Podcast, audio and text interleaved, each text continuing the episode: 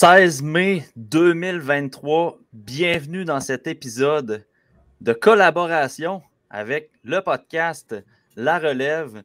Euh, on, se l'est fait demander sur les réseaux sociaux, sur Twitter également, parce qu'on avait fait euh, l'expérience l'année passée, et on avait bien aimé. Je pense que les gens qui écoutent également avaient apprécié.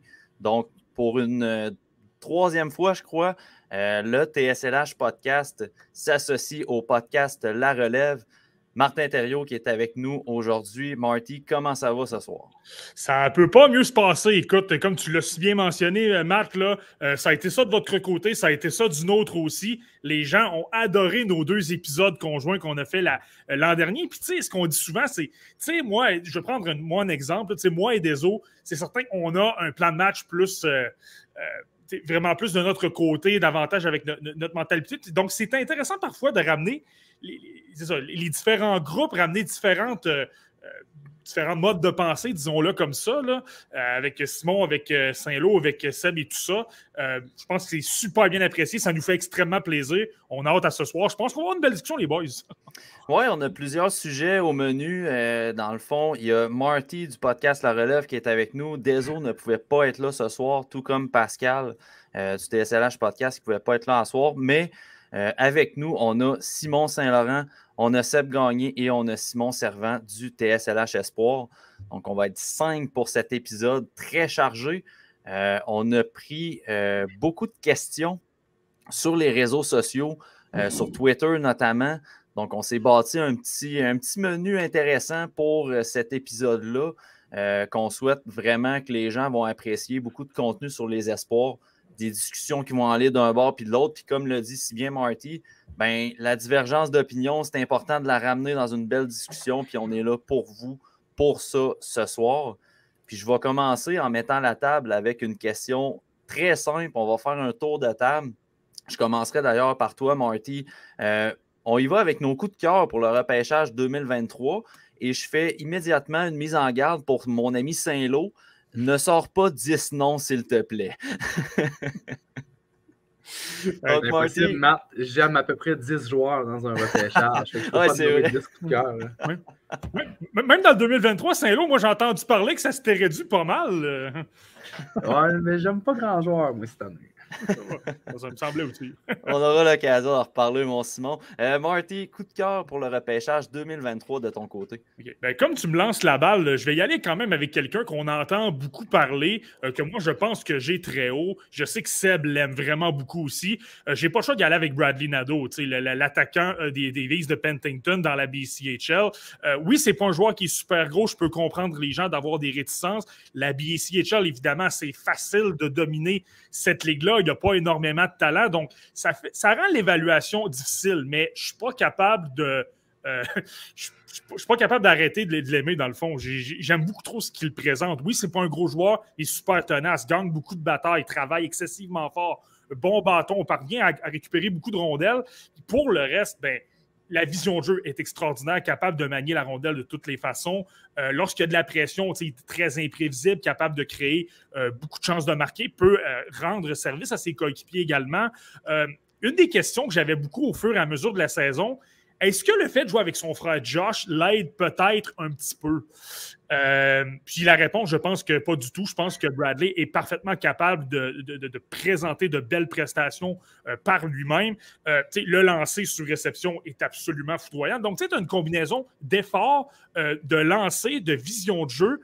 et le fait qu'il travaille super fort sur la patinoire, moi, j'ai le goût de penser que ça peut fonctionner une fois quelques saisons dans la NCAA, l'amener dans les rangs professionnels. Donc, moi, c'est vraiment avec lui. Là, je ne dévoilerai pas mes jeux parce qu'on dévoile notre top 64. On commence à le dévoiler dimanche, là, mais je vous confirme qu'on n'en parlera pas avant quelques semaines dans notre cas. Oui, puis je pense que Marty, c'était une de tes cibles, si je ne me trompe pas, pour les Canadiens en fin de première ronde. Ça se pourrait-tu? Ouais, bien clairement, j'en avais ciblé trois, deux, deux autres qui étaient beaucoup plus controversés. Ça se peut très bien que je me trompe. J'avais suggéré Andrew Crystal et Edward Chalet. Je ne suis pas en train de vous dire que ça va se passer, pas du tout. Mais oui, j'aime bien le, j'aime bien le pari de, Bradley Nadeau. on l'oublie parfois, mais les Canadiens de Montréal, oui, c'est des Québécois, mais c'est avant tout des francophones. C'est avant tout l'équipe des francophones. Donc, euh, le fait d'avoir quelqu'un qui vient de la région d'Edmundston, pas très loin du Bas-Saint-Laurent, Je pense que ça rend ça intéressant. Et en plus, euh, ben, je suis d'accord avec toi, je pense que c'est toi qui l'avais soulevé, Matt. Par contre, est-ce qu'il pourrait glisser jusqu'au deuxième rang? Je t'avoue que le côté gabarit, tout ça, c'est le prototype de joueur qui a tendance à glisser, qui est davantage disponible au deuxième tour. Donc, je pense qu'il pourrait le voir au, premier choix de deuxième tour. Mais moi, je l'aime tellement que je ne voudrais pas le perdre. Probablement que je le prendrais avec euh, le, 29e choix. All right, on va se tourner vers Seb. Seb euh, qui a produit aujourd'hui sa vidéo euh, individuelle pour son top final. Donc, ça approche vraiment rapidement. Euh, comme Marty le disait euh, sur le podcast La Relève, la diffusion du top 64 commence dimanche. Seb va probablement être d'un premier à nous sortir son top également sur notre chaîne YouTube. Seb, de ton côté, un coup de cœur pour le repêchage 2023? Moi, euh, je pense que je vais pas surprendre personne. Je n'ai pas, pas, le choix d'y aller avec Grayson Sachin. On en a parlé toute l'année. Je sais que Simon Servant en parle depuis le début de l'année aussi. je ne suis pas capable de descendre ce joueur-là. Encore en série, vraiment, vraiment excellent. Il revient d'une blessure. Il y a eu à peu près un demi-match, là, un petit peu de manque de synchronisme, à jongler un petit peu avec la rondelle, mais en dehors de ce demi-match-là, il a recommencé à jouer comme s'il n'y avait jamais eu de coupure puis qu'il n'avait jamais arrêté de jouer. Il est capable de monter son jeu d'un cran dans les séries.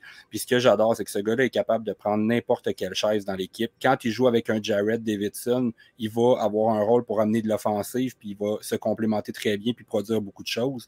Puis là, en ce moment, dans la série avec Winnipeg, on tend à vouloir l'utiliser un petit peu plus dans un rôle défensif.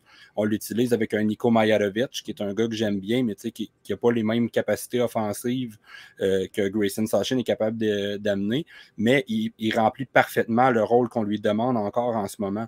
Fait que ce gars-là peut avoir un rôle de la première à la quatrième unité, puis très bien remplir ce rôle-là, très bien faire sa place de cette façon-là. Euh, au match des meilleurs espoirs, on l'a placé dans un rôle offensif avec Riley Hyde, puis on a vu qu'est-ce qu'il est capable de faire dès qu'il est jumelé avec des joueurs de talent. Fait que j'adore ça. À Seattle, c'est sûr qu'il est poussé un petit peu dans la hiérarchie avec tout le talent qu'il y a là-bas, mais il trouve quand même des moyens tout le temps de tirer son épingle du jeu puis de, se rendre indispensable. Puis il y a, le côté papier sablé, rugueux, qu'on aime tellement, qu'on parle tout le temps. C'est un gars qui se fout de son gabarit, il pousse les gars après les sifflets, il s'en fout que le gars mesure 4 pouces de plus que lui, il va brasser, euh, il s'en va terminer ses mises en échec défensivement très, très solide. Euh, un gars excessivement intelligent sur la glace. Je, pense que je ne l'ai pas mentionné assez souvent cette année à quel point ce gars-là pense la, game rapidement. Euh, il voit une étape d'avance tout le temps. Fait que c'est des choses qui me disent, moi, qu'il il devrait être capable de, reproduire ces choses-là dans la Ligue nationale parce qu'il est capable de penser la game à une vitesse assez élevée pour être capable de transposer ça. All right. Euh, euh, dans, la, dans la discussion dans le chat, euh, Seb, il y en a qui sont surpris que tu n'aies pas mentionné le nom de Sandin Pelika. Moi aussi, je t'avouerais que je suis surpris, mais je suis pas mal sûr que ça vient assez proche de Grayson Sachin dans tes coups de cœur. Oui, mais tu sais, Sandin Pelika, j'en ai parlé quand même pendant l'année, puis j'en ai parlé aujourd'hui dans ma liste finale aussi, c'est que j'aime le plafond. Puis, tu sais, pour moi, son plancher est assez haut pour dire qu'il va jouer dans la Ligue nationale. Mais, tu sais, le, le je pense que la certitude de jouer dans la Ligue nationale de Sachin est un petit peu plus élevée, dans le sens que moi, je vois un plafond similaire à un, euh, Ryan Ellis dans le cas d'un Sandin Pelika, mais il y a une partie quand même que je ne suis pas capable d'effacer qui pourrait aussi devenir un. Euh, voyons, j'ai. Euh, un, un Victor Mété. Non, non, pas un Victor Mété, un Adam Bogvis que je voulais dire. Fait que, Adam Bogvis, c'est un gars qui n'a pas été épargné par les blessures. Euh, il n'a pas joué avec des bonnes équipes jusqu'à maintenant. C'est pas un gars sur qui j'ai jeté la serviette jusqu'à maintenant. C'est un gars qui joue dans la Ligue nationale, qui aide une équipe, mais c'est pas un gars qui justifie un huitième choix overall en ce moment. Fait que, c'est ce côté-là un peu que j'ai de Sandin Pelika. Je suis pas capable de le mettre trop bas parce que je pense qu'il va jouer dans la Ligue nationale mais je pense qu'il y a un 50-50 qui devienne plus un Ryan Ellis comme un 50 qui devienne plus dans une tranche d'un Adam Bogvist. Fait il y a une il y, a, une marge à quelque part aussi que je ne suis pas capable de, dépasser dans son cas. Puis ça va dépendre de l'adaptation qu'il va être capable de faire à transférer son style de jeu en Amérique du Nord. Parce qu'un Ryan Ellis jouait déjà en Amérique du Nord, donc il n'y avait pas d'adaptation à faire au niveau du style de jeu. All right, intéressant. Simon Servant, euh, à ton tour, il faut que je dise les noms de famille parce que là, on a deux Simon là, dans la gang. Là. Euh, Simon, coup de cœur pour le repêchage 2023. Oui, ben, moi j'en ai quelques-uns. Euh, sauf que, évidemment, j'ai beaucoup aimé euh, Simachev, j'ai beaucoup aimé Mosti, mais mon boy, c'était Braden Yeager qui a été transféré à Ryan Leonard. Évidemment, c'est lui mon coup de cœur de, de cette année. Je n'en parlerai pas très longtemps parce que je pense qu'on sait un peu quel genre de prototype de joueur qu'il est.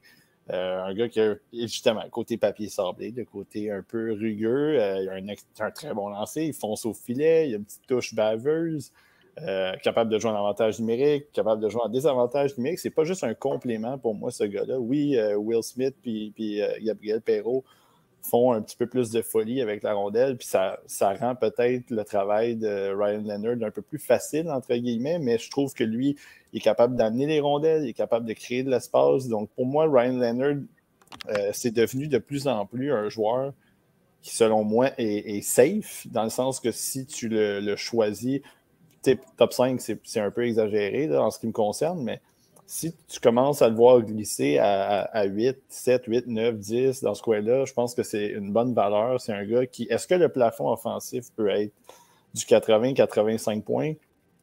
Ça reste à débattre de mon côté, mais je pense que pour tout ce qu'il peut amener sur la glace, euh, pour tout ce côté, puis je pense que on n'a pas l'occasion de, de, parler à ces joueurs-là, puis on ne les connaît pas, mais ça m'a l'air d'un gars qui a l'air d'avoir du caractère, du leadership. Donc, ça aussi, c'est des plus-plus que tu peux amener dans une équipe. Puis on le voit en série en ce moment aussi. Tu as des joueurs un peu comme Wyatt Johnston, puis je ne les compare pas, mais qui sont capables d'amener quelque chose, même si ce n'est pas nécessairement les plus talentueux overall. Donc, pour moi, Ryan Leonard, c'est un genre de joueur comme ça qui peut s'insérer dans une formation, un peu partout dans la formation, puis qui va à un moment donné probablement te stabiliser sur un, deuxième, premier trio qui va être capable de t'amener peut-être une trentaine de buts, une soixantaine, 70 points avec tous les plus-plus que tu peux avoir avec lui.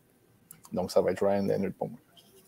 All right. De ton côté, euh, Saint-Lô, on irait avec euh, quel joueur euh, et quel peut-être pas avec un S? Quoique tu disais que tu n'en avais pas beaucoup que tu aimais dans le draft anyway. Non, je vais juste en nommer un. ça a été Dimitri Smachev. C'est un, un, joueur que j'ai aimé toute l'année que j'ai eu très haut en partant. Marty va avoir une petite bombe, mais au mois d'octobre, j'avais Dimitri Simachev cinquième sur ma liste. C'était quand même très audacieux. Puis finalement, ben, il a demeuré dans ces eaux-là quand même. Fait que je suis quand même content de ce call-là. Euh, pour ceux qui ne connaissent pas Simachev, c'est un défenseur russe, euh, gaucher de 6 pieds 4. Puis ce que j'aime, c'est un joueur, il a un profil athlétique tout simplement sensationnel. C'est un excellent patineur. Il est incroyable dans ses changements de direction, ses pivots. Je l'ai même nommé le, le king des transferts de poids, sa façon de jouer. Quand il navigue, mettons, dans zone neutre, il, est toujours en train de faire des feintes avec les épaules, changer ses, changer ses directions. Il est incroyable. Ses capacités de récupération de rondelles sont hallucinantes. Pour un gars de 6 pieds 4, avoir une si bonne mobilité, c'est incroyable. En plus, défensivement, il est extrêmement avancé. C'est rare qu'un joueur de 17 ans est aussi bon que ça défensivement. Il n'est pas juste bon, je le considère même ingénieux défensivement. Il y a des techniques propres à lui de défendre son devant du filet ou peu importe, de couvrir des, lignes de passe que j'ai rarement vu un joueur, ça mettons, opérer de telle façon. il y a même des langues sales qui vont pouvoir dire c'est rare de voir un jeune russe bon défensivement, point. Ce qui n'est pas tout à fait pas tout à fait faux. Mais euh, pas mal de package, tu sais, aussi, bon patineur à 6 pieds 4, aussi bon défensivement. Le gros sujet de conversation avec lui cette année, ça a été qu'il n'y avait pas une grosse euh, production offensive, mais tant qu'à moi, c'était comme une aberration statistique euh, pratiquement sans précédent. Il est très bon offensivement quand même.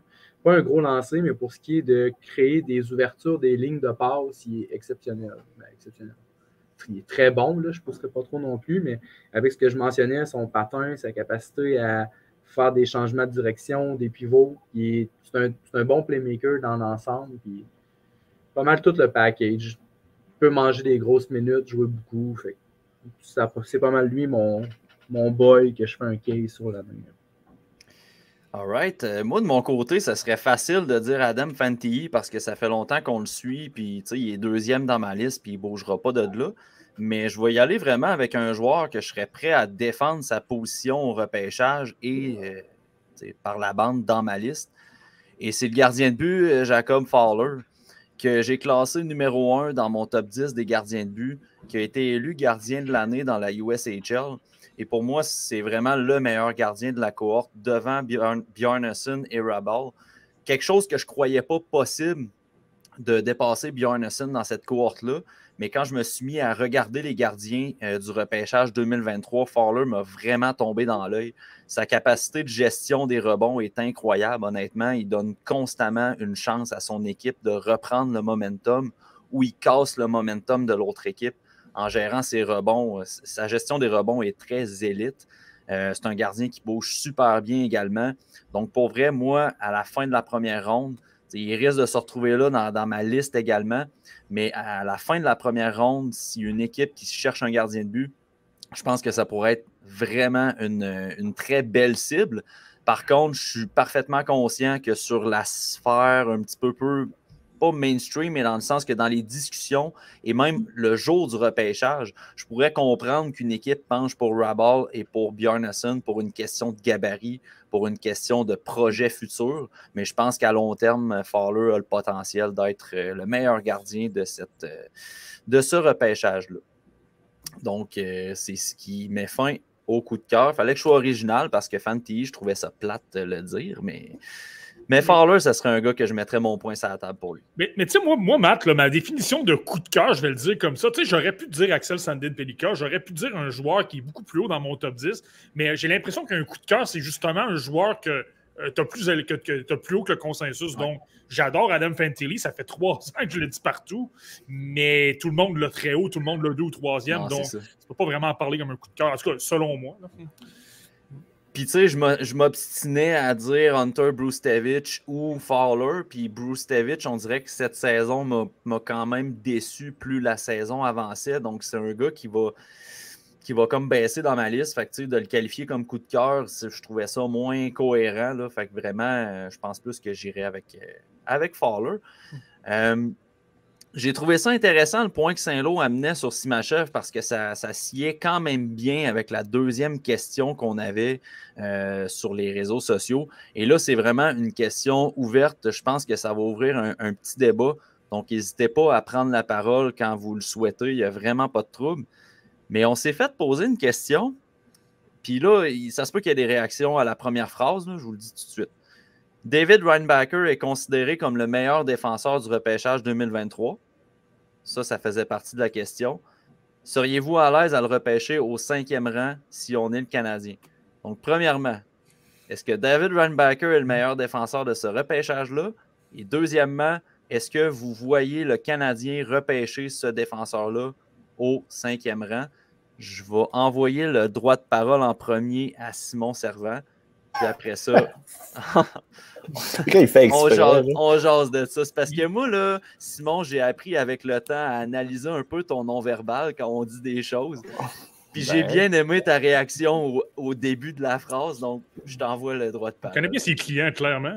Ben oui, ben oui, mais, je ne m'étendriserai pas non plus là-dessus parce que, euh, tu sais, je pense j'en ai parlé beaucoup. Ryan Baker, pour moi, puis c'est tellement un bel addon parce que j'ai fait, je viens de faire une vidéo d'observation sur lui sur ma chaîne. Fait les gens qui ne l'ont pas vu peuvent le regarder pour trois matchs, puis ils peuvent se faire une idée aussi en même temps. Mais Ryan Backer, pour moi, puis j'en ai parlé, on en a parlé au, mid, je trouve que c'est un bon défenseur dans, pas mal toutes les sphères du jeu. si tu le regardes jouer euh, en, attaque, il est capable de faire progresser la rondelle. Défensivement, euh, il est bon dans sa zone, il couvre bien ses hommes capable de jouer le long de la bande, capable de s'impliquer physiquement. Ça, c'est, j'ai pas de problème avec ça. Des avantages numériques, fait du bon travail. Euh, il est capable de contrôler la rondelle aussi. Il n'y a, pas de mauvaise main. Fait tout ça fait en sorte, je trouve que son lancer est, moyen, il est juste ordinaire, mais ça, c'est, pas si pire que ça. C'est pas nécessairement un, défaut pour moi d'avoir un défenseur qui a un lancer moyen. Mais moi, ce que je trouve, c'est qu'il n'y a pas nécessairement de qualité élite. Puis, de le voir dans, un, dans une discussion pour le top 5, le top 10, pour moi, c'est, un peu ambitionné parce que quand tu as un choix comme ça qui est en, mettons, on va parler du Canadien, cinquième rang, puis là, on a, on a analysé les noms d'un peu tout le monde, tu sais, Bedard, Fantilli, Carlson, et puis on, le Benson, Smith puis Michkov, c'est pas mal les noms qui ressortent beaucoup. Ils ont tous quelque chose d'élite dans leur. Dans leur ça, c'est pas le côté offensif hyper élite, c'est, c'est le patin, c'est l'intelligence. Il y, a quelque chose dans leur jeu, leur combativité, il y a quelque chose dans leur jeu qui font en sorte qu'ils méritent de s'attarder au euh, top 5. Puis dans le cas de Ryan c'est que pour moi, il n'y a juste pas ça. Il y a, une, une, qualité stable, une qualité de défenseur qui va jouer dans la Ligue nationale, qui va avoir une chaise qui va être efficace. Mais sauf que moi, pour moi, c'est un reach au cinquième rang. Est-ce que je vois le Canadien prendre Ryan Backer au cinquième rang? Bien évidemment, évidemment que je vois le Canadien prendre parce que c'est quoi le style du Canadien depuis des années? C'est les pics vanille. C'est des gars, oui, toi, on sait que tu vas jouer dans le show, on va te prendre parce qu'on n'aura pas gaspillé notre choix. Puis oui, il y, a des, y a des exceptions. Évidemment, Caulfield te tombe ses jambes, tu n'as pas le choix de le ramasser, ça c'est correct. Mais j'ai l'impression tout le temps, puis à toutes les fois qu'on regarde le Canadien, puis on se dit, c'est ce choix-là, on dirait que naturellement, ça va être lui. Comme, comme on peut penser avec Dvorsky aussi. C'est juste ça qui me dérange là-dedans. Mais c'est pas un mauvais joueur, Ryan Backer. Je ne veux pas qu'on arrive ici et que les gens ils disent Ah, ben, tu sais, Ryan Backer, il est dégueulasse. Non, non, non, c'est un très bon joueur de hockey, un bon joueur de hockey, mais pour moi, je trouve que c'est n'est pas un choix qui mérite de reacher au cinquième. Parce qu'il y a des gens qui le comparaient à Sider, mais moi, ben, je vois pas tout à fait ça en lui. Je trouve que quand on le compare à Sider, c'est plus une question de contexte et non une question de, de jeu sur la patinoire. Je ne sais pas si vous êtes d'accord avec ça.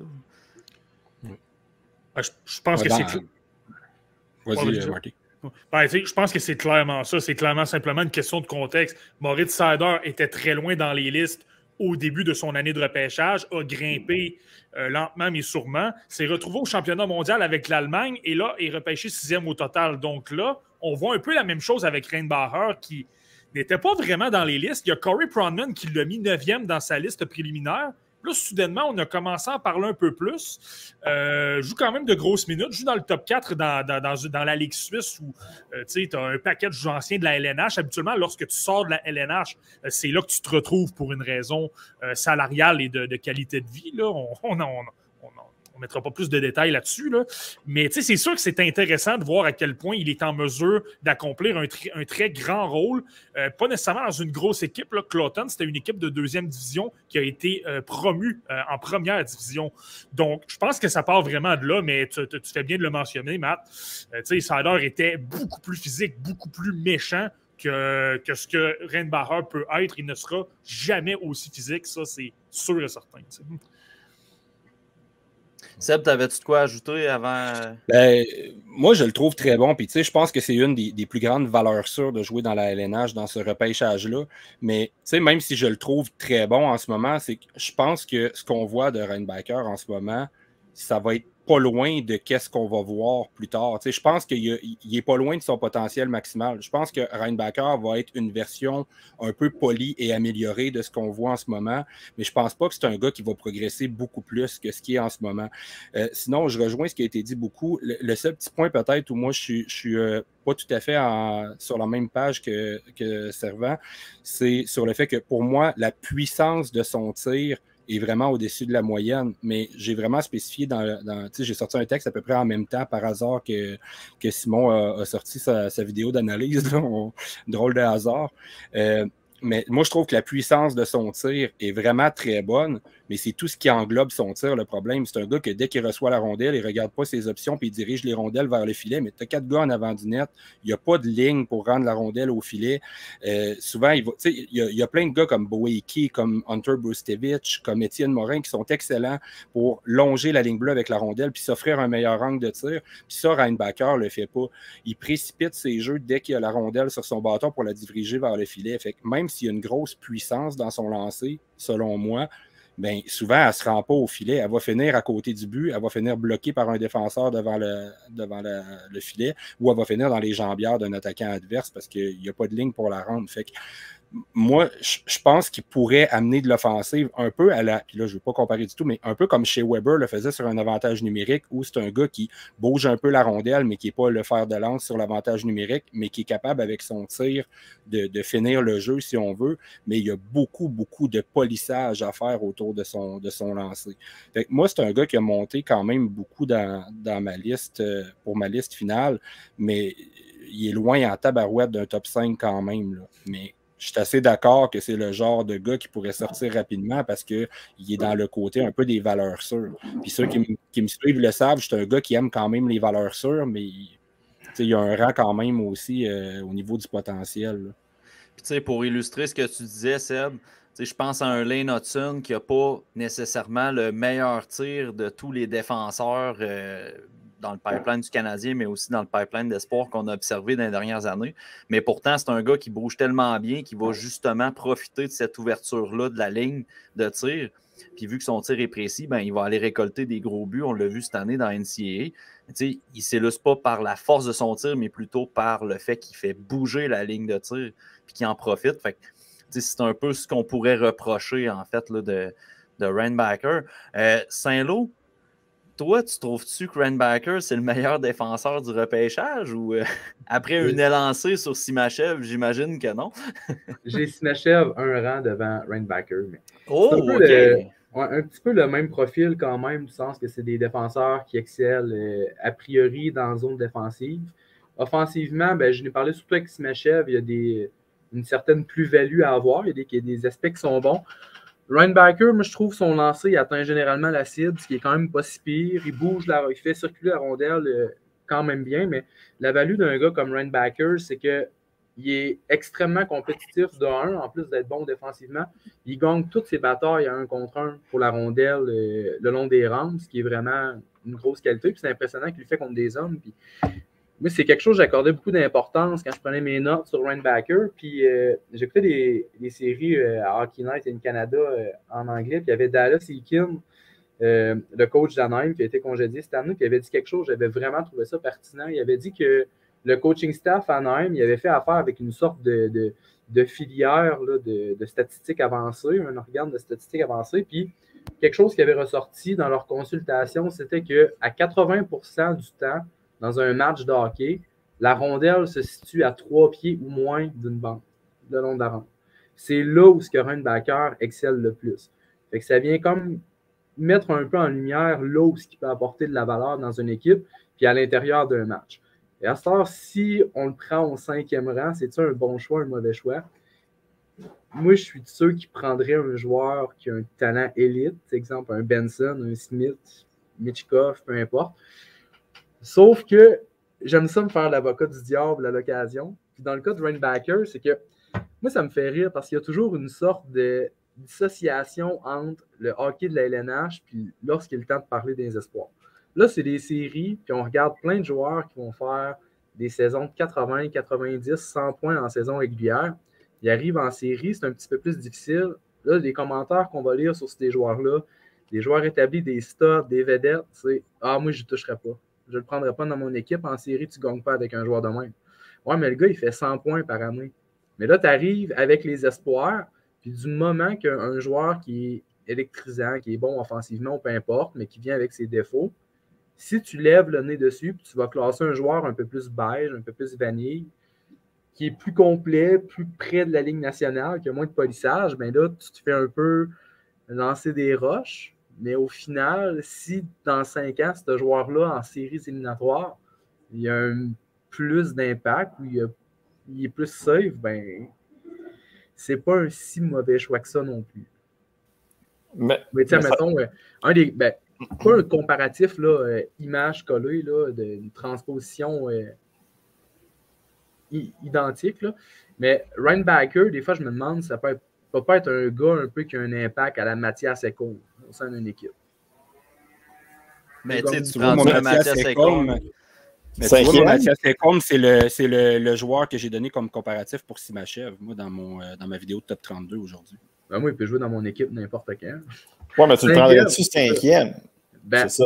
Sur ma liste en ce moment, j'ai d'autres joueurs devant Reinbacker, mais n'en demeure pas moins que c'est un, c'est un joueur que j'aime quand même. Que, il, euh, pas Smashel, mais Baker, je suis convaincu qu'il va sortir dans le top 6 cette année. C'est pas à condamner non plus. Je, serais prêt à gager bien de l'argent qu'il va sortir dans le top 10. Là. Ça, j'ai pas de problème avec ça pendant tout.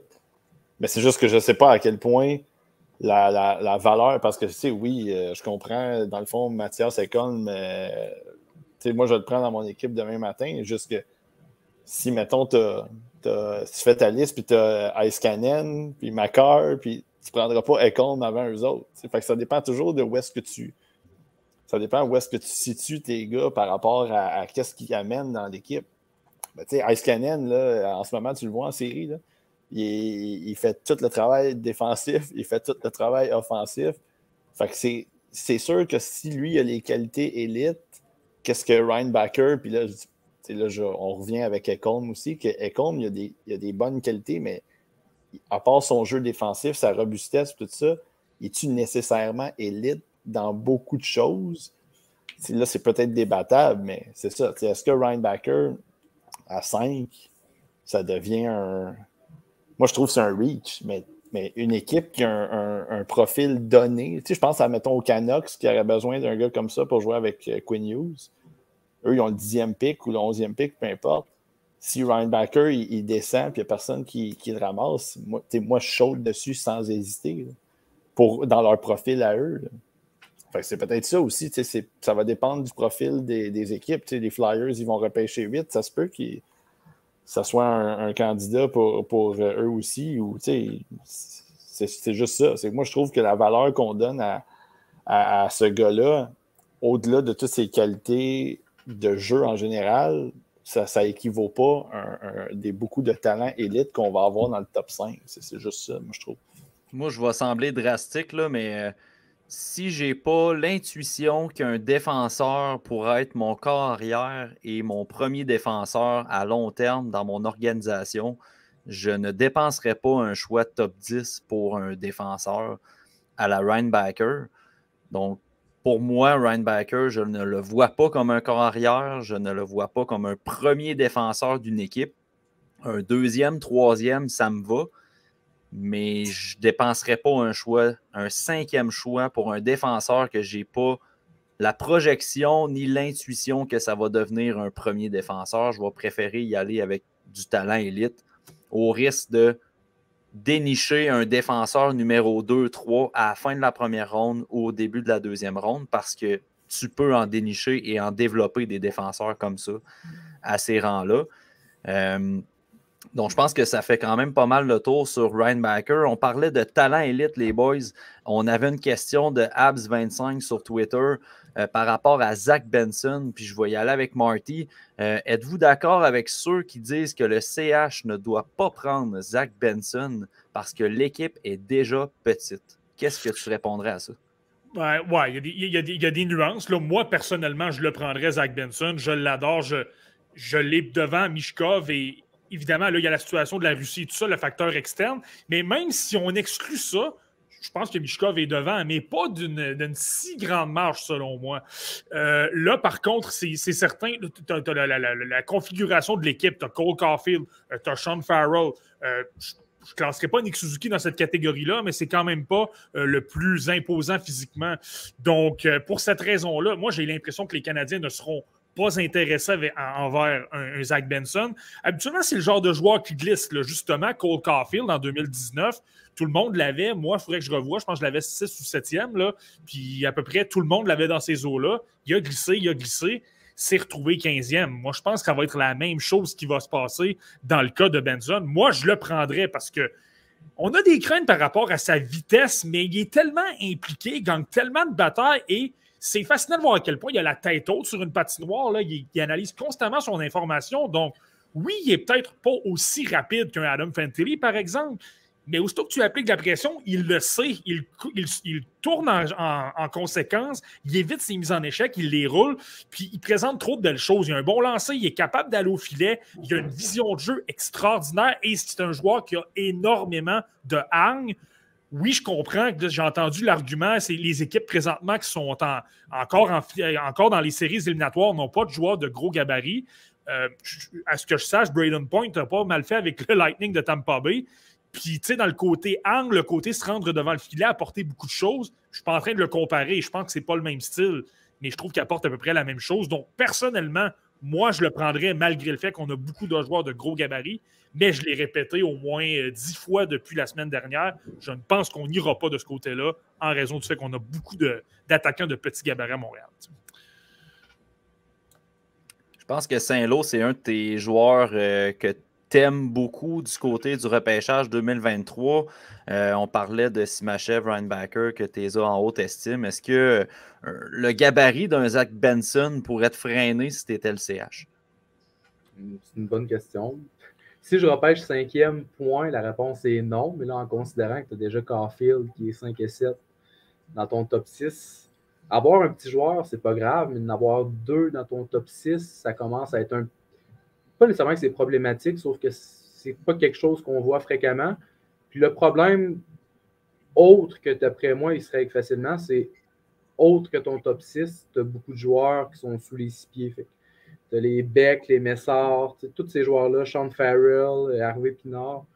Rendu là, d'après moi, tu es mieux. Exemple, si Benson, c'est le meilleur joueur, tu prends Benson, puis après, tu fais le ménage un peu dans ceux qui restent, qui sont comme plus bas dans l'organigramme. Parce que c'est sûr que si tu as un joueur de, en bas de 5 et, 5 et 9 et moins sur tous tes trios, là, ça commence à être problématique. Mais tu sais, mettons, si tu as, as, Dak, tu as Slavkovski, mettons, tu vas chercher du bois, tu as quand même quelque chose à entourer et à protéger ces joueurs-là. C'est un peu drôle l'argument, par contre, du petit avec Benson qui ressort avec lui, mais que ne s'applique pas quand il est question de Mitchkov passe la parole à quelqu'un d'autre. Ben, tu sais, ça, par rapport à ça, là, tu sais, Benson, il y a une équipe boostée, mais on n'applique pas l'argument à Will Smith. Fait que c'est ça. C'est souvent des choses qui ressortent aussi. Et on, mm. on applique, on l'a. Il y en a qui parlaient de Bedard aussi, mais tu sais, Bedard, il n'est pas hyper gros non plus. C'est parce que c'est toujours dans la façon dont ton petit joueur, il se comporte sur la glace aussi. Tu sais, un, un, gars comme Benson, puis on en a parlé régulièrement, c'est pas nécessaire. C'est pas juste un, petit joueur, c'est un petit joueur qui joue gros, qui a un gros cœur, qui a une grosse intensité. Euh, Marty en a parlé juste quelques minutes. Fait que Benson, moi, je pense que d'avoir un petit joueur de talent sur, sur chacun de tes. dans ton top 9 sur chacun de tes trios, si c'est accompagné de joueurs avec des gabarits appréciable avec du talent. Donc, on parlait, comme Saint-Lô parlait, euh, Doc, euh, Dubois, Slavkovski, Suzuki, c'est quand même. Il y a la shape à Crosby. Donc, tu sais, c'est pas nécessairement euh, gros, gros, c'est pas nécessairement petit. Fait que tu penses que tu peux avoir un, un gars puis Farrell sur une troisième ligne. Fait que à ce moment-là, il faudrait juste trouver une façon de, de mettre ces jeunes joueurs-là, ces petits joueurs-là, accompagnés de joueurs qui sont plus gros mais un gars comme Benson, il compense aussi du fait que c'est un travaillant. Il travaille fort, puis évidemment, il va près du filet, il fait, il fait beaucoup de choses avec la rondelle, il fait beaucoup de choses sans la rondelle. ça, ça vient un peu euh, atténuer, si tu veux, ton. Peut-être tes inquiétudes sur son gabarit. Mais moi, en ce qui me concerne, j'ai pas tant de misère avec le fait que le Canadien, si mettons le Canadien décide de, de sélectionner Benson, euh, c'est parfait, mais là, on, va reculer encore peut-être au repêchage de l'année passée. Puis est-ce que Méchard, c'était justement, est-ce que Méchard, c'était le candidat que le Canadien aurait dû sélectionner à ce moment-là? Ben là, c'est ça, là, il a été sélectionné. Qu'est-ce qu'on peut faire? Mais ça n'empêche pas que ce sont des assets. Tu sais jamais. Peut-être que Méchard, en compagnie de Justin Barron, puis un, premier choix, ça peut mener à une transaction pour aller chercher un joueur on ne sait pas. en ce moment, ils sont là. Mais évidemment, moi, c'est sûr et certain que si Benson est là, puis le Canadien décide de ne pas repêcher Mishkov, ben à ce moment-là, euh, oui. Moi, Benson, j'hésiterais absolument pas. Puis là, c'est ce que là, ce que je comprends, c'est que j'ai peur que justement, c'est que là, Will Smith, Carlson, euh, Fantilli puis Bedard soient partis dans le top 4, puis que là, le Canadien décide de on est trop bon, là, on va se laver les mains, puis on ne prendra pas les joueurs de talent comme Mishkov, comme Benson, parce qu'ils sont trop petits. Puis là, après, tu te ramasses avec des joueurs avec moins de talent, mais qui sont plus gros. Puis là, je nomme Dvorsky, qui, est quand même bon, mais que Dvorsky, on dirait qu'il semble lui aussi comme fité dans le moule du Canadien. Puis c'est ça qui m'inquiète là-dedans. Mais ce pas des mauvais joueurs, juste que ça m'inquiète de, diminuer la valeur de ce cinquième choix au total. Ouais. Mais je pense qu'il y a un fit pour chaque équipe. on parle souvent du meilleur joueur disponible, mais le meilleur joueur disponible, pour moi, c'est relatif aussi parce que tu as un fit en fonction de qu'est-ce que tu as dans tes espoirs aussi. fait Montréal, on a beaucoup de joueurs qui sont très bons two-way, justement, dans les espoirs et dans les jeunes qui sont là, mais on manque de punch offensivement. Puis c'est là qu'un gars comme Benson, un gars comme Mishkov fait toute la différence. sais, moi, qu'une équipe, exemple comme Arizona, s'en aille chercher un gars comme Dvorsky, ben, je trouve que le fit est très bon parce que tu as des coolés puis des puis tout ça qui sont capables d'être du punch offensif. Puis tu vas avoir besoin des gars qui sont two-way et qui amènent une offensive aussi. Mais dans le cas de Montréal, ben, on a besoin de punch offensif. Puis moi, j'en ai parlé il n'y a pas longtemps, puis Saint-Lô vient d'en reparler aussi. On a parlé à, la loterie. Moi, je le prends tout de suite, Zach Benson, s'il est disponible. Puis on fera le ménage, ben, le ménage, façon de parler, mais on, on fera les moves qui se doivent d'être faits ensuite on ira échanger des joueurs pour se grossir, mais tu ne peux pas passer par-dessus du talent comme ça sous prétexte que dans tes dernières années de repêchage, tu as sélectionné beaucoup de petits joueurs, spécialement l'année passée. Ce pas des gars qui ont le même potentiel du tout qu'un Zach Benson. Fait que ces gars-là, tu ne les trouveras pas. Puis après Benson, ben, il y a plein de très, très bons joueurs dans le repêchage, mais il n'y en a pas qui ont les, potentiels offensifs des 5-6 premiers pour amener de l'offensive comme ça. Mais malheureusement, moi, ça fait un bout que je le dis, je pense qu'un Zach Benson va avoir un petit peu le même sort réservé qu'un Mathieu Savoie l'année passée, puis glisser fin du top 10, juste en dehors du top 10. Il y a un gars entre 8 et 12 probablement que je le vois sortir. Peut-être plus un, 8 et 10 idéalement, mais c'est un gars, malheureusement, il y a beaucoup de recruteurs et d'équipes encore dans la Ligue nationale que les petits joueurs, ils regardent quasiment même pas. C'est dans le top 10, on ne te sélectionne même pas. Fait il y a des, choses qui n'ont pas changé encore avec les années, malgré tout le talent que ces gars-là ont. Je vais renchérir sur ce que tu dis, Seb. Moi, ce que je trouve intéressant également, là, on parle de meilleurs joueurs disponibles. Si tu vas avec cette logique-là, j'ai quand même des ligues simulées. Ça fait plusieurs années qu'on suit ça, les gars. Là par hasard, là, si tu suffis simplement au meilleur joueur disponible, à un moment donné, tu vas en amasser des joueurs de gros gabarit. Tu vas en obtenir des 6 pieds 1, 6 pieds 2, 6 pieds 3 pouces. Si tu vas avec ton talent, là, je te le dis, ça vient par, ça vient par s'équilibrer. Donc, euh, de vouloir dire, OK, il y a trop de petits joueurs, je vais, je vais devoir euh, mettre un trait à, travers ça, ça va te pénaliser. Parce que, comme tu dis, tu es bien mieux de prendre un joueur euh, qui, qui t'apporte un surplus à une position, de l'échanger à une autre où tu as un besoin que d'aller repêcher un joueur qui est peut-être un peu moins talentueux, mais qui va devenir un joueur de deux, troisième trio et que là, si tu veux bâtir là-dessus, ben, tu pars avec un avantage clairement de moins par rapport aux adversaires. J'y vais avec quelques commentaires euh, dans le chat, puis je trouve ça intéressant. Il y a Jérémy qui nous mentionne. Euh, Kent Hughes a dit qu'il avait trois critères principaux qu'il recherche le hockey sense, le caractère et le compete level. Selon moi, les deux espoirs qui fitent le plus à cette description, c'est Benson et Leonard. Effectivement, Benson répond quand même, coche pas mal toutes ces cases-là. Euh, on l'a mentionné également.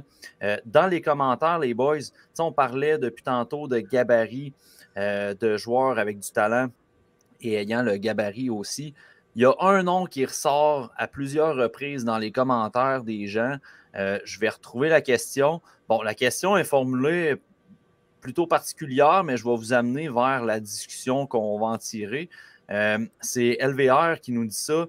Que pensez-vous de la bombe du Snake Boisvert, euh, Simon Boisvert, en disant que le monde qui n'ont pas Musty, Quentin Musty, top 10 dans leur liste, sont sous l'effet de substances interdites? Euh, moi, je rassure LVR immédiatement. Quentin Musty n'est pas dans mon top 10 et je n'utilise pas de substances interdites. Je tiens à le spécifier. Mais est-ce que Quentin Musty pourrait être un candidat où le CH pourrait se, monter au repêchage pour revenir autour du 17e, 15e rang pour aller chercher un gars comme Musty? Est-ce que ça pourrait être une cible pour les Canadiens selon vous? Moi, je vais demander à Snake Boisvert si euh, Matt Pumple, euh, c'était aussi une question de substance illicite ou Michael Dalcolt. Tu sais, à un moment donné, là, regarde, euh, tu sais, qui, débarque un peu de son trône. mais tout ça pour dire que moi, Musty, là, je, spoiler alert, il est 12e sur ma liste. Fait que je ne sais pas si je suis assez substance illicite là, ou non. mais Est-ce que c'est. Le problème de Musty, on l'a toujours mentionné, c'est juste. Des fois, le, le, IQ est, un petit peu, euh, un petit peu touché, des fois.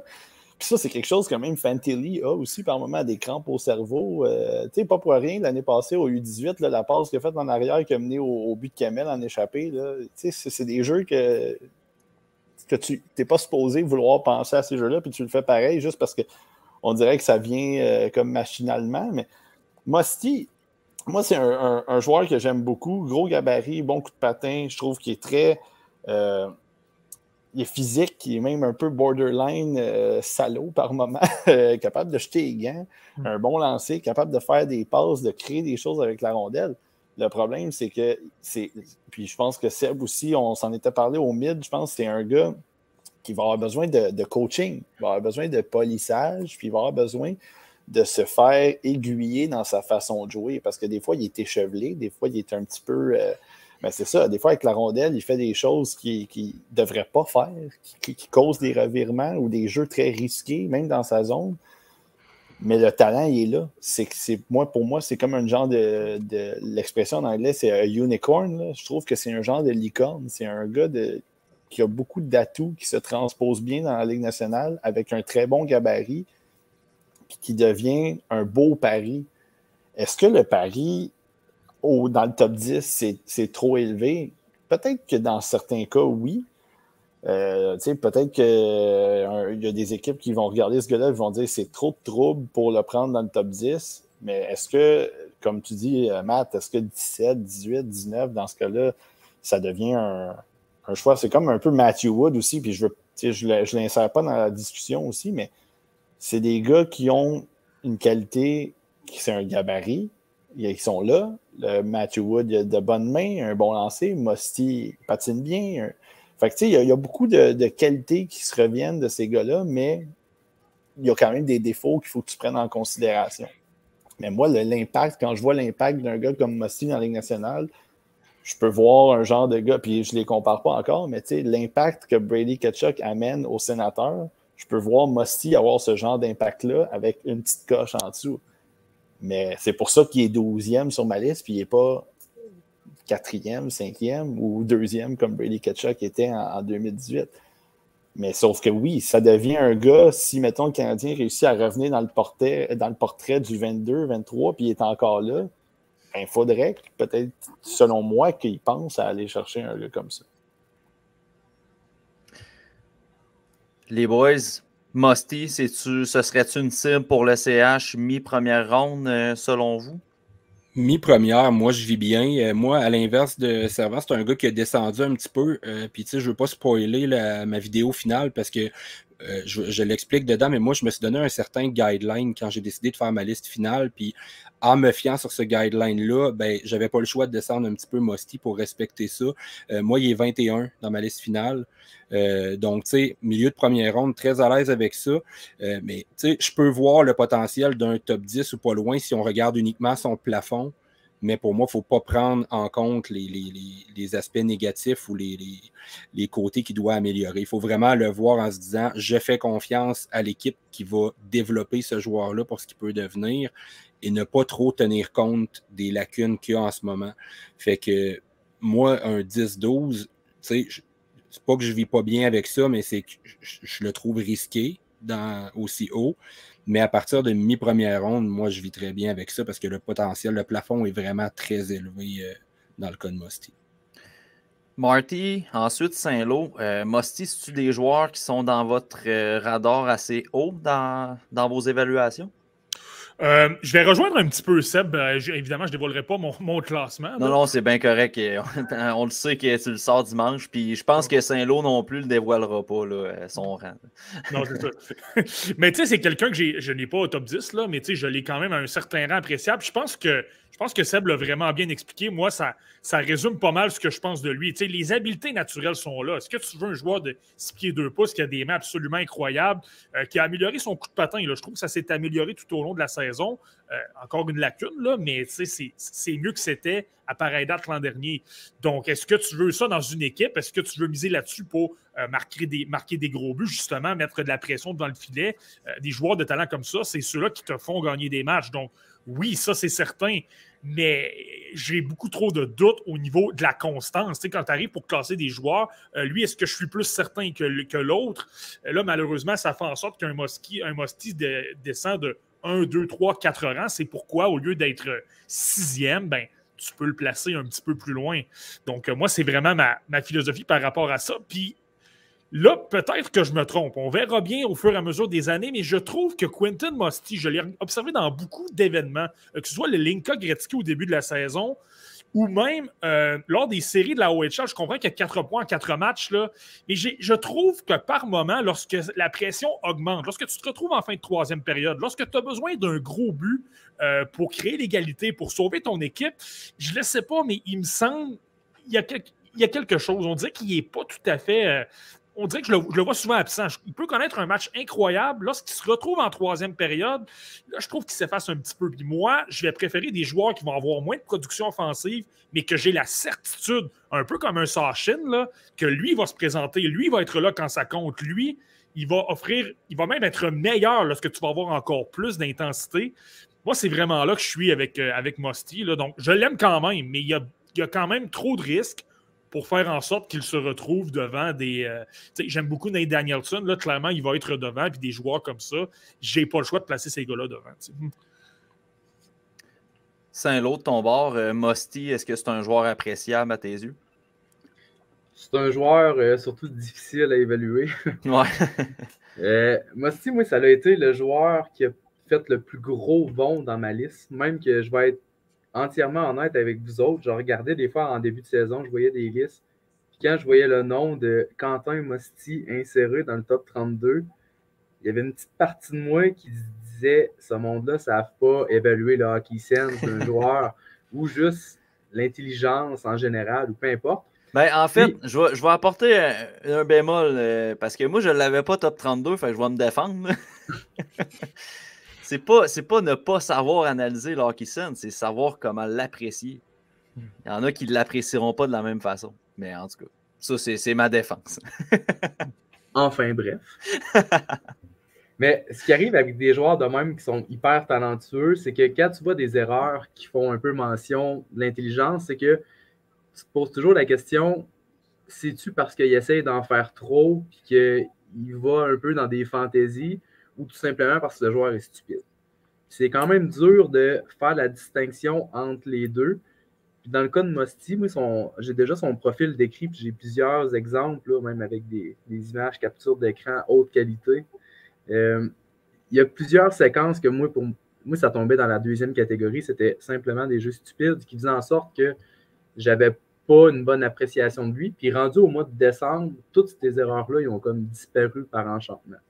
Là, tout ce qui ressortait, c'était les aspects positifs, fait que la qualité des mains, les fabrications de jeu, le côté dérangeant que Simon m'a mentionné. Fait que là, il a fait un bon euh, fulgurant sur ma liste.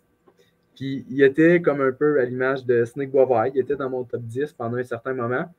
Puis là, ensuite, quand je l'ai revu dans mon autre badge de visionnement, ça leur tombait un peu dans le, les vieilles habitudes, les passes derrière le dos, dans la zone défensive, des trucs de même. J'ai quelques matchs à regarder, là, ben, celle, de, celle de série en fait, là, pour statuer finalement, je m'arrête à où? Sur Mosti, mais pour le moment, c'est ça. C'est un peu dur, mais ce qui l'avantage, c'est qu'à partir de, je sais pas, peut-être 11, 12 environ sur ma liste, c'est tous des gars que j'étiquette troisième trio pratiquement. Tandis que Mosti, lui, le potentiel, il l'a. Fait que tu peux faire un case pour justement le pousser aux alentours de 10, 11, 12 dans ces eaux-là. Si, on se fie à Saint-Lô, il n'y aura pas beaucoup de joueurs dans la Ligue nationale euh, dans un futur rapproché. Mais euh, il, a, a, raison, par exemple. C'est vrai qu'il y a une Christie drop. on en a parlé. il y a une bonne drop mm. de talent, moi, je trouve, à partir de. ça, à partir de 13, 14, peut-être.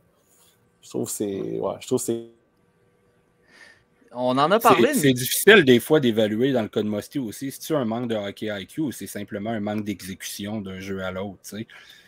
Des fois, le gars, il voit le bon jeu, mais il l'exécute complètement de la mauvaise façon. Fait c'est difficile aussi des fois de, faire la coupure là-dedans. Qu'est-ce qu'il voyait, lui, dans sa tête sur le jeu.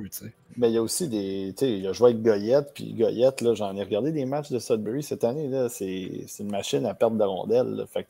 Des fois, c'est compliqué aussi parce qu'il se fait mettre dans une position compliquée. Puis là, ben, il a l'air en retrait du jeu, il a l'air en retard, il n'a pas l'air impliqué, mais c'est parce qu'il était, il était une position pour recevoir une pause ou pour foncer au filet. Puis là, tout à coup, le jeu, il, a avorté derrière lui. Puis là, ben, il est en retard, il est à la remorque. Mais tu sais, ça, c'est. Mais oui, évidemment, c'est sûr qu'il y a des. Mais tu sais, c'est une projection. C'est ça le but. Hein. Est-ce qu'on est qu'on on fait une projection des gars? Si, mettons, euh, moi, je, tu sais, Danielson, as parlé, Marty. Moi, Danielson, je l'avais devant Musty, puis je l'ai fait baisser en arrière parce que, premièrement, il n'a a pas eu une bonne fin de saison tant qu'à moi. Puis, deuxièmement, en le regardant jouer, je me disais, le potentiel offensif, il commence à être un petit inquiété. Je ne suis pas inquiété, mais je trouve que le plafond, je trouve qu'il se définit un peu plus de mon côté pour Danielson. Alors que Musty, je trouve qu'il scratch un peu la, la peinture, puis ça se peut que ça soit plus haut que ça. Mais c'est une projection. Est-ce que tu veux avoir un gars plus safe en Danielson sur ton troisième trio comme Saint-Lô dit? Ben là, c'est ça. C'est l'évaluation. Puis c'est ce qui rend ça plaisant, c'est que Matt, il l'a pas dans son top 32, puis moi, je l'ai 12e.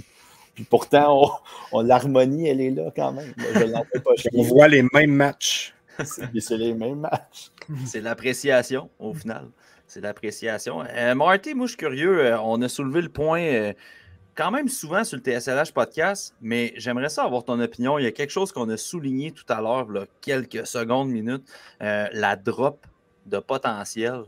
Dans ce repêchage-là, tu l'évaluerais à où à peu près? Parce que nous autres, dans le podcast, on en a parlé, tu sais, à peu près au 15e, 14. Des fois, on parle même du après le top 10, c'est moyen. Toi, cette drop-là, tu la vois où? Ben, je suis d'accord avec vous, les gars. Puis je, la situe à deux niveaux, je trouve, la, la, baisse de, talent. Euh, J'en ai, souvent parlé. Je pense que tu as un groupe de six qui est assez solide.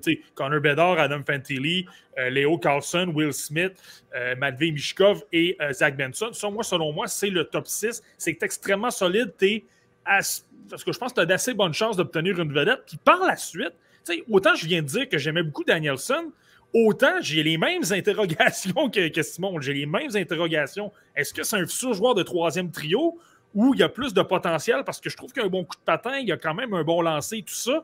Puis là, ben, je me gratte la tête. J'ai des joueurs dans la 7e, 8e, 9e. Puis là, je me dis, qu'est-ce que je fais avec ce gars-là, 8e? Normalement, l'an dernier, par exemple, je l'aurais eu peut-être 20e, euh, par exemple. Tu sais, j'avais Pavel, Pavel dans les alentours de 17 ou 18. Selon moi, il est il était trop bas. je pense que c'était. En 2023, clairement, il aurait été top 10, puis c'est même pas proche. Là. Donc, je pense qu'il y a une bonne baisse à ce niveau-là. Tu te retrouves entre 8 et je te dirais peut-être 27, 28. Tu es peut-être même plus faible que dans les autres années. Mais par la suite, et là, présentement, je prépare mes rangs 54, 54 euh, à 53 64 pour dimanche. Là. Puis je me creuse la tête, je me dis, là, je peux pas croire que je vais sortir ce joueur-là du top 64. Donc j'ai l'impression que tu as beaucoup, énormément d'espoir ordinaire. Tu as beaucoup de joueurs qui ont de belles qualités. Tu as un Lucas Dragicevic, par exemple, excellent avec la rondelle, excellent en avantage numérique, dégueulasse sur le point de vue défensif. Euh, puis tu en as d'autres euh, que eux, c'est le contraire, sont extrêmement physiques, sont super bons. Euh, je pourrais te prendre. Je vais prendre l'exemple de Samuel Onzek, par exemple. Super bon défensivement, excellent lancé. Moi, personnellement, je vois en, plus que c'est un late. Je ne suis pas certain du potentiel offensif. Donc, tu sais, as plein de questions sur plein de joueurs, mais tu te retrouves à 64 et 65. Là, c'est le contraire. Je me dis, qu'est-ce que je fais avec ce joueur-là à 65? L'an dernier, je l'aurais peut-être eu 45, par exemple. Donc, c'est drôle un peu à évaluer. Tu ouais, pour euh, rajouter un petit quelque chose, il y a des gens qui trouvent ça un peu sévère, dire qu'à partir de 11-12, je vois principalement des joueurs de troisième trio, là, mais J'invite tout le monde à aller regarder les repêchages de 5, 6, 7, 8 ans. Puis regarder, mettons, avec rétrospection, des joueurs top 6 qui font une différence. Il n'y en a pas 15, 20 dans un repêchage. Ça tourne pas mal toujours aux alentours de ça. Une dizaine de joueurs top 6, tu rajoutes des bons défenseurs au travers. il n'y a pas autant de bons joueurs qui vont sortir dans une première ronde. Il y a beaucoup de joueurs qui ça devient des joueurs interchangeables ou qu'ils ne font même pas la LNH, peu importe. c'est sûr, il ne faut pas prendre, exemple, le repêchage 2003-2015, euh, mais prendre n'importe quel repêchage 2016, 17, 18, même 2019, après les, les, tops, les joueurs du programme américain, ça tombe assez maigre rapidement dans un repêchage techniquement, c'est pas tant sévère que ça. dire qu'un joueur, un, joueur, c'est un joueur de troisième trio, un espoir se projette comme troisième trio, c'est pas toujours dérogatif. Ça peut être. Euh, ça t'en prend des bons joueurs de troisième trio pour gagner aussi. Fait, si tu repêches, exemple, un centre de troisième trio au 15e rang qui te fait, je sais pas, 40 points dans un année, puis qu'en série, il est bon, il est bon défensivement, il frappe, peu importe. C'est un bon joueur. C'est pas c'est pas une insulte euh, nécessairement. ça ben, dépend de l'équipe avec qui tu joues parce que tu, peux être, tu peux être sur une deuxième ligne dans une équipe mauvaise, comme tu peux être aussi bon, mais être sur une troisième ligne parce que tu es dans une équipe qui a plus de profondeur et qui est meilleure. Exact. Puis tu sais, considérant qu'il y a peut-être quoi, 50, 50 à 60% des joueurs qui jouent dans la Ligue nationale dans un repêchage au total, déjà de le projeter sure shot sur une troisième ligne dans la Ligue nationale, en sachant qu'il peut grinder pour un poste à deuxième ligne aussi. C'est vraiment pas, un, pas un knock sur un jeune, mais loin de là. C'est une projection au final. Euh, euh, on va terminer avec un petit bloc à la parce qu'on on avait vraiment une bonne question, je trouvais, euh, au sujet de la LHJMQ. On parle beaucoup d'Ethan Gauthier, on parle d'Étienne Morin, Mathieu Catafort également. Euh, est-ce qu'il y a des joueurs également à surveiller dans la LHJMQ?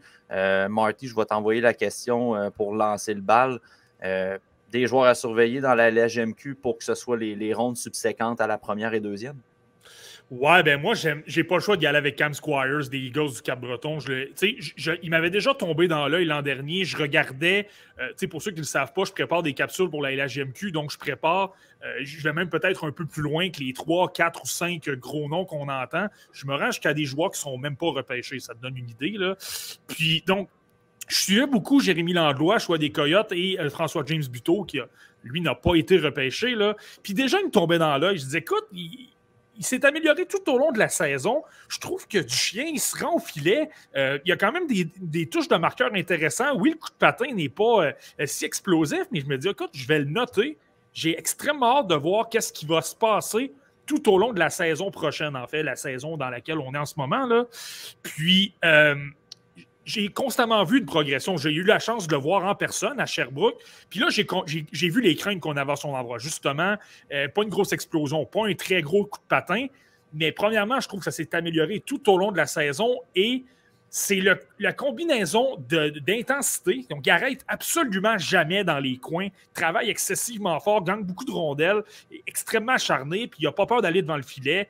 En avantage numérique, c'est son rôle. Là, souvent, euh, se positionne à côté du filet, puis là, lorsqu'une rondelle à la pointe se, place devant le gardien de but, dévie des lancers, voile la vue.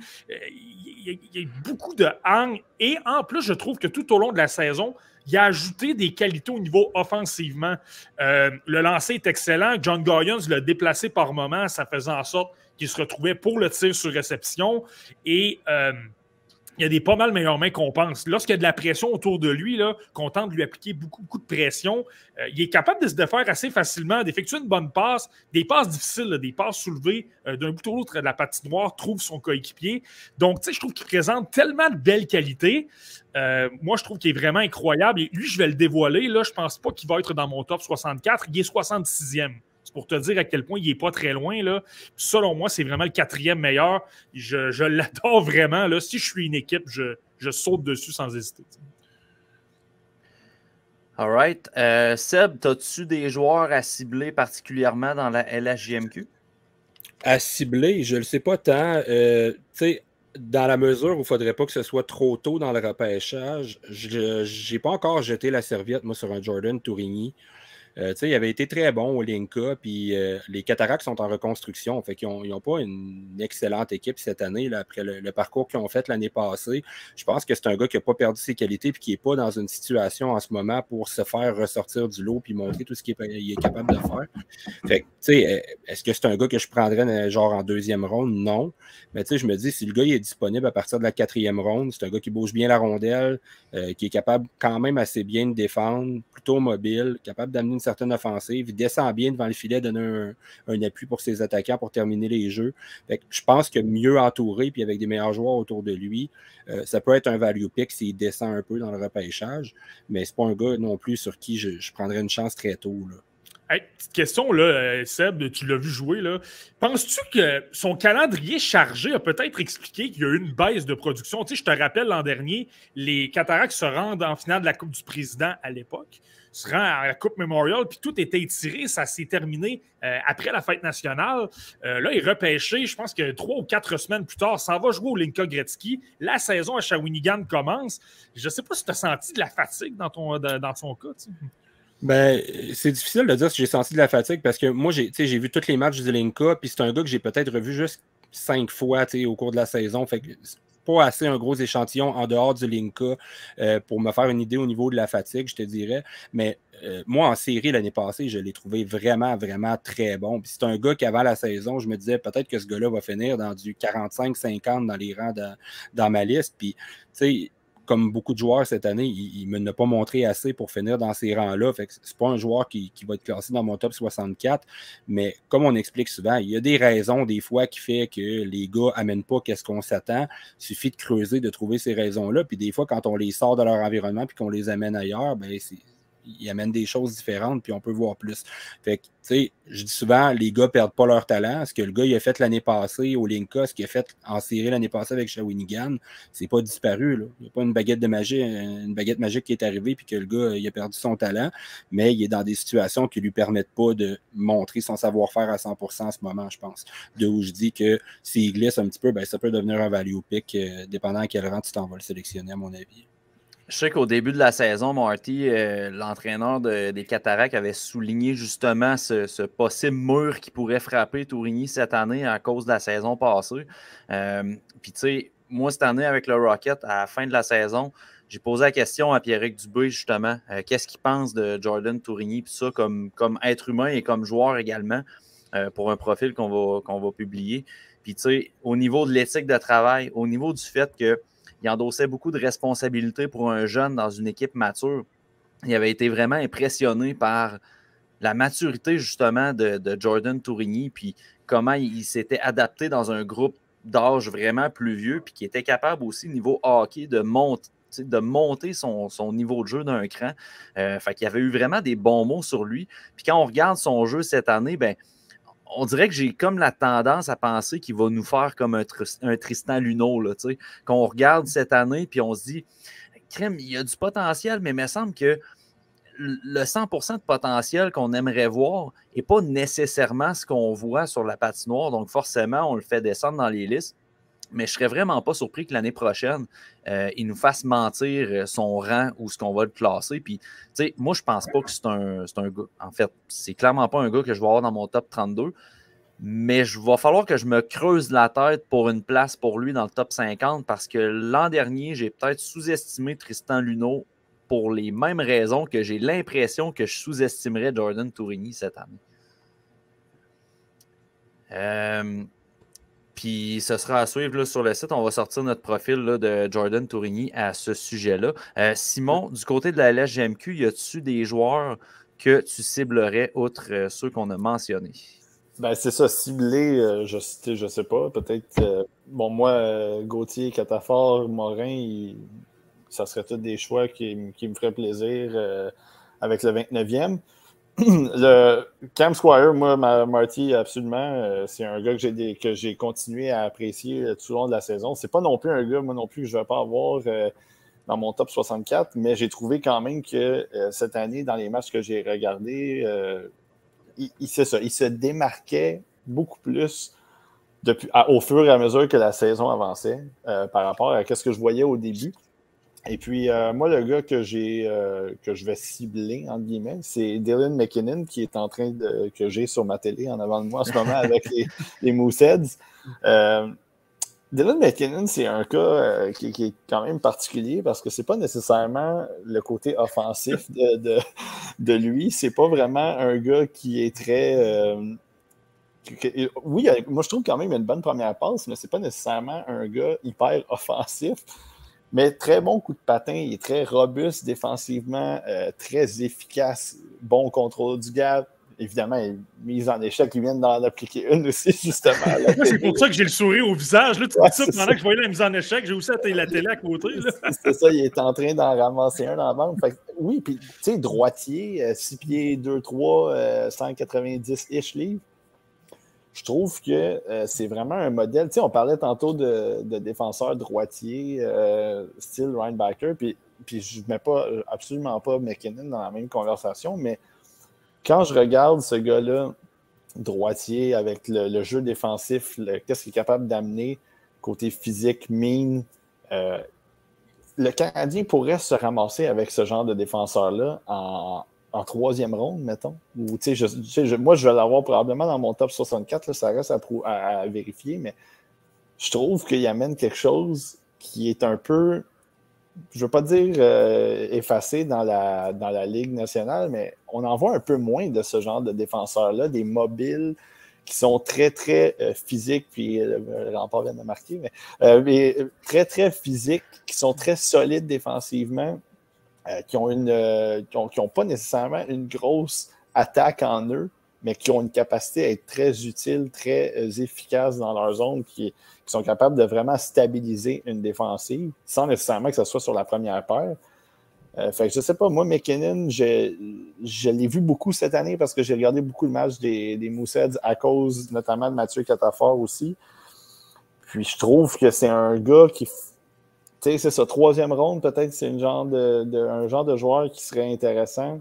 Je pense que c'est une bonne, peut-être pas une valeur sûre, mais je trouve que c'est un bon choix pour euh, un, c'est un bon value pick, si on veut, au troisième, quatrième ronde, même s'il se met à glisser. Moi, euh, j'hésiterais pas. Donc, ce serait peut-être lui que je ciblerais, outre la gang qui a été mentionnée euh, depuis le début. Moi, Torini, je le déteste pas non plus, mais je trouve que c'est c'est, défensivement, je trouve qu'il n'est pas là. Je trouve c'est, pas, je trouve qu'il n'est pas assez bon défensivement. C'est comme un autre attaquant pour moi, ce gars-là. Puis, ça vient avec beaucoup de risques. Mais oui, si tu viens de ramasser peut-être en quatrième, cinquième ronde, euh, ben à ce moment-là, il ressemble à son frère un peu, on dirait. Je ne sais pas, mm-hmm. dans le style, je ne sais pas trop si, mm. c'est dans la famille, mais.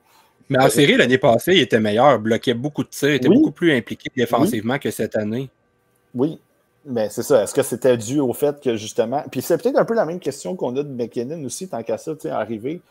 Très grosse équipe, les Moussels, cette année. Est-ce qu'ils bénéficient un peu de ça? Tu sais, c'est ça. Est-ce que. Tu Tourini, tu as raison. Tu sais, à 16 ans, il avait été, il avait été excellent. Fait, je ne sais pas à ce moment-là si ça vaut la peine d'avoir un choix de deux ou trois pour lui. Euh, tu, j'aimerais mieux le repêcher plus, plus bas, mais, mais rendu là, tu sais euh, ça, dépend. C'est quatrième, cinquième ronde peut-être. Ah, ben, moi, moi, je prends, moi, je prends le risque. Je pense que ce gars-là va glisser jusqu'en quatrième. C'est ça. Moi, c'est pas un gars que je mets mon point sur la table, mais je me dis, je le surveille, puis s'il glisse puis qu'il est là à quatrième ronde, par exemple, ben, dépendant de qui tu sur ta liste qui est encore disponible à ce moment-là, parce que tu vas peut-être avoir un gars que tu avais en deuxième puis qui est encore là. Mais c'est un gars qui peut devenir un candidat intéressant rendu là. D'accord avec ça on dit souvent qu'on on tire des conclusions dans 5-6 ans, tu sais, que, que là, c'est vraiment des projections, puis que va vraiment avoir une réponse dans 5-6 ans, mais ce serait quand même plaisant l'exercice à faire que dans cinq ans, on regarde Ryan Backer et McKinnon, puis que finalement, c'est deux gars qui grugent des grosses minutes dans la Ligue nationale sur une deuxième paire, puis qui ont le même apport, mais que McKinnon a été pris en quatrième, puis que Ryan a été pris en première. ça serait quand même un constat assez, euh, assez fascinant, puis ça peut arriver, honnêtement. Il n'y a personne qui peut dire à 100% que ça ne peut pas arriver. Ce sera à surveiller. Euh, Simon Saint-Lô, une petite cible pour la LHGMQ selon toi, outre, euh, ben, ça peut être un joueur aussi qu'on a déjà nommé. Je m'en ai juste ajouté que Ecom, c'est un choix de 4 en passant. Alors, on, en, a parlé. Euh, pour la LHGMQ, moi, je te dirais, à part les, les gros noms, là, je ne m'y suis pas attardé vraiment outre mesure au-delà de ça. Fait que j'ai pas de carte cachée particulière en LHGMQ. J'étais trop occupé à me trouver des sleepers au fin fond de la Biélorussie euh, le reste de l'année. Fait que j'ai, j'ai pas de joueur euh, LHMQ sur qui je jetterais mon, mon dévolu. Ouais, c'est bon, il n'y a pas de trouble. Je peux nommer des Biélorusses qui sont bons, par exemple. Ça va être un exercice de diction pour dire leur nom, mais... mais... écoute, moi, je vais y aller avec euh, Jan Sprinner, un petit attaquant de, de l'Océanique de Rimouski. C'est un gars que j'ai vraiment aimé au. Euh, là, puis là, j'ai mélange tout le temps, là, Linka ou 18. Là. Je pense que c'était au Linka que je l'ai vu euh, avec la Tchéquie. Euh, moi, je trouvais que c'était vraiment un bon playmaker qui, faisait, qui repérait vraiment ses, ses coéquipiers rapidement, qui faisait bouger la rondelle adéquatement. Puis, étonnamment, ce qui m'a surpris avec l'Océanique, c'est sa capacité à marquer des buts. Il y a 23 buts cette année. Il a quand même une bonne saison. Puis, honnêtement, ça se peut que ce gars-là soit même pas repêché mais j'ose croire qu'il va être pris. Mais c'est vraiment un gars qui m'a plu. Puis c'est le genre de joueur que j'ai regardé un petit peu cette année, puis que je pourrais facilement dire bah, tu sais, ce gars-là va peut-être être repêché en cinquième, sixième, septième ronde. Fait que pour ma dernière batch de visionnement, pour mon top 50, je vais peut-être laisser passer. Mais c'est un gars que je vais quand même retourner voir jouer parce qu'à chaque fois que je l'ai regardé, il m'a offert du positif, il m'a offert beaucoup de belles choses offensivement. Fait que euh, ce serait ma petite carte cachée là, au niveau de la LHGMQ. Malheureusement, ce n'est pas un Québécois. Fait que je sais que, je sais que c'est, beaucoup, euh, beaucoup trendy présentement sur les, réseaux là, au niveau des Québécois pour le Canadien, mais euh, euh, moi, ce serait, ce serait peut-être mon joueur. Il y a Pascal qui est avec nous autres dans le chat. On te salue, Pascal. On espère que ta, ta fille se porte bien. mais pas d'amour pour Mathéo Mann. Personne n'a mentionné le nom de Moi, je en donnerai pas. En tout cas, c'est vraiment pas un gars que j'apprécie.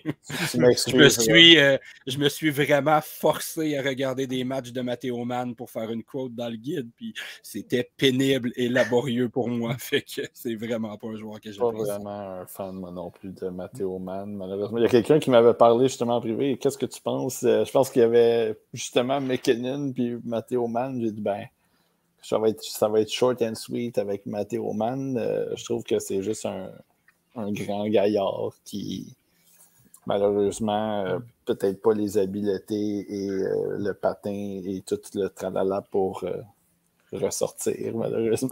c'est All Gill, c'est un gars qui fait la pieuvre devant le filet parce qu'il est grand. Mais c'est ça, il y, il y, a quand même une certaine qualité défensive intéressante. C'est juste que c'est parce que contrairement à, mettons, McKinnon, qui, lui, a euh, des qualités défensives appréciables aussi, c'est qu'il est capable de capable d'amener d'autres choses. Il a un coup de patin aussi qui est solide, euh, quand même un, bon, une bonne première passe, contrôle de rondelle. la différence, elle est là quand même, en, ce, en ce qui me concerne, en tout cas. Mais il y a une qualité exceptionnelle. C'est peut-être même le meilleur du repêchage, Mathéo Mann. Il frappe sans bon sens. Mais pour le reste, vous avez raison, les gars. C'est ça. C'est pas, pas, terrible de dire comme ça. moi, moi, je vais le mettre deuxième pour frapper parce que pour moi, il n'y en a pas un qui frappe comme Brady Cleveland, Brady Cleveland cette année. Là. Ouais. ouais, il est, ouais, il est, dans, il est dans la catégorie, peut-être. Dans la même conversation. Avec Christian Costa, ouais, ces trois-là, mettons. les boys, c'est toujours un plaisir de faire cet exercice-là. Euh, c'est toujours un plaisir de faire un podcast avec la gang de la relève. Désolé, n'était pas là aujourd'hui, mais on aura l'occasion de se reprendre. Je suis pas mal sûr autour du repêchage euh, ou après, peu importe. On aura l'occasion de le refaire. Euh, les boys du TSLH, merci d'avoir été au rendez-vous également. Merci aux gens qui nous ont écoutés, qui, nous ont partagé leurs commentaires en privé. On n'a pas nécessairement eu toutes les questions qu'on a, qu'on a eu le temps de passer, mais ce sera à reprendre pour un autre épisode, il n'y a, aucun doute. Euh, donc, poursuivre le podcast La Relève leur chaîne YouTube, Podcast La Relève. Vous pouvez aller vous abonner euh, sur la chaîne YouTube. Vous pouvez vous abonner également sur Facebook. À partir de dimanche, Marty sort son top 64. Donc, ne manquez pas ça. Euh, ça va être vraiment intéressant. Je suis convaincu. Puis, je tiens à te le dire, Marty, pour vrai, tu sais, des fois, on a des discussions sur Twitter. C'est toujours un plaisir de discuter avec toi. je pense que tu as un œil très aiguisé pour les espoirs. Je pense qu'on est tous d'accord là-dessus. Euh, puis, on le dit souvent, tout vient avec l'argumentation, puis on le sait que les devoirs sont faits. Donc, on te lève tout notre chapeau, euh, la gang du TSLH, euh, à toi et à Dezo également pour le travail que vous faites à la relève. Et félicitations également pour votre placement à BPM. C'est très, très, très mérité de votre part. Absolument. Puis je vais juste, juste rajouter, les gens, on dirait, là, on, est comme deux organes de scouting différents. Puis Francophone. Oui, puis les gens, peut-être que. Euh, pas que les gens aimeraient ça qu'il y ait une rivalité, mais de voir qu'on est. qu'on apprécie beaucoup votre travail, on apprécie beaucoup la façon dont vous présentez vos choses, puis tout ça. Euh, nous, on trouve ça super. En tout cas, moi, personnellement, je vais parler pour moi, mais je sais que les boys sont comme ça aussi. Moi, je trouve ça super bien pour le, scouting francophone. Je trouve que ça amène une vision aussi sur vos, affaires. Les gens, ensuite de ça, ils peuvent venir comparer avec nous. Je trouve que c'est vraiment, je trouve qu'on progresse bien, main dans la main, ensemble, si vous voulez. Puis moi, c'est toujours, euh, toujours un plaisir. J'écoute votre podcast aussi. Je suis abonné à votre chaîne. J'écoute votre podcast. Pas tout le temps, malheureusement. J'ai mes choses aussi, mais j'essaie de le pogner euh, régulièrement. Puis c'est sûr qu'on va être là pour euh, votre top 64. Puis même, c'est ça, s'il y a d'autres occasions de se de se reparler, même pour euh, après le repêchage comme on a fait l'année passée. Euh, évidemment, c'est sûr que moi, je suis toujours partant. Puis les boys aussi, je suis convaincu que je suis convaincu qu'ils sont partants aussi. On, est toujours partant, mais tout d'abord, je vous remercie beaucoup. C'est extrêmement apprécié. Là, la prochaine fois, je vais tenter de mettre de la pression pour que Deso achète sa maison le plus rapidement possible. Donc là, on va être, correct. Ça, c'est une première. Une première des choses. Puis deuxièmement, vous le mentionnez bien, vous le mentionnez super bien. On a tendance à penser, OK, le podcast la relève, le TSLH podcast, il y a une rivalité. Je ne le vois pas comme ça. Je pense que c'est surtout de la complémentarité. J'ai une vision, euh, des autres une vision, on apporte la nôtre. Vous avez un point de vue qui est différent. Donc, on apporte un point de vue, vous en apportez un autre. Et là, c'est aux gens à la maison on a plus de diversité, on est plus capable de se faire une tête sur différents espoirs. Euh, Simon l'a bien mentionné, je te donne un exemple comme ça. Il aime Quentin Mosty pour telle raison, je l'aime peut-être moins pour une autre raison. Est-ce que j'ai raison? Est-ce que Simon a raison? On va le savoir dans cinq ans. C'est ça qui est la beauté de la chose, de faire découvrir des choses. Puis je te dirais aussi, tout au long de la saison, moi, par exemple, au mois de novembre, je peux suivre des espoirs, par exemple, de la Finlande euh, donc, je suis très renseigné sur les espoirs de la Finlande et tout ça. Et pendant ce temps-là, parce que je suis occupé à me concentrer sur cette région-là, tu as un Seb qui, lui, peut être en train de regarder de la WHL. Est en train de me renseigner, de me dire Grayson Shawshin connaît des matchs incroyables, il a vraiment progressé. Puis même moi, ça me renseigne. Même moi, ça me dit écoute, OK, mec, je débarque. Quand je vais débarquer à ce moment-là, ça va me permettre de, de, savoir quoi surveiller, tout ça. Donc, c'est vraiment de la complémentarité. J'aime penser qu'on vous aide, mais vous nous aidez énormément aussi. Puis le principal, c'est que c'est les gens à la maison. Plus on est renseigné, mieux que ça. Moi, j'aime beaucoup où tu vas avec ça, Marty, parce que, tu sais, on le dit souvent, je pense qu'il n'y a, personne à travers nous, autant à la relève qu'au TSLH. On n'est pas euh, influençable, personne, parce qu'on regarde tous bien assez de matchs pour se faire notre propre opinion. Mais ça reste que il y a énormément de joueurs à voir dans un repêchage. Puis des fois, quand vous allez sortir un gars que, tu sais, des fois, vous, allez parler d'un gars que moi, je n'ai pas vu encore, ou même chose avec les autres boys du TSLH, ben je vais être porté à me dire, OK, ce gars-là, je le sais que si les gars l'aiment, il y a probablement des bonnes raisons pour l'aimer, ben, je vais aller me télécharger un 10-15 matchs, puis je vais me faire ma propre opinion. Ça se peut que c'est un joueur que vous aimez puis que moi j'aimerais pas ou vice-versa. Mais ça reste que c'est justement, ça donne des cues des fois à Hey, tu devrais peut-être aller voir ce joueur-là. Puis je trouve que c'est une bonne tape dans la main qu'on se donne pour s'entraider comme ça aussi euh, quand on parle des joueurs. Exact. Sur cet élan d'amour, on va mettre fin au podcast, les boys. Euh, top 64 à partir de dimanche sur le podcast La Relève. Euh, nous, du côté du TSLH podcast, moi et Pascal, on va commencer des épisodes style mock draft. On va partir la liste de la loterie, puis on va y aller avec des cibles différentes pour les équipes. Euh, on va starter ça. Il va y avoir Seb qui va publier sa liste finale. Euh, on va tout présenter des vidéos. Simon, ça va être sur sa chaîne YouTube. vidéo finale, je crois, pour ta liste, si je ne me trompe pas. Yes. En, en trois parties, oui. En trois parties. Donc, beaucoup de contenu sur les espoirs, des listes finales qui s'en viennent. Manquez pas ça. Merci à ceux qui écoutent. Merci les boys pour l'épisode. Puis euh, on vous souhaite une bonne fin de journée, soirée, dépendamment du moment que vous nous écoutez. Merci à tous et à un prochain épisode.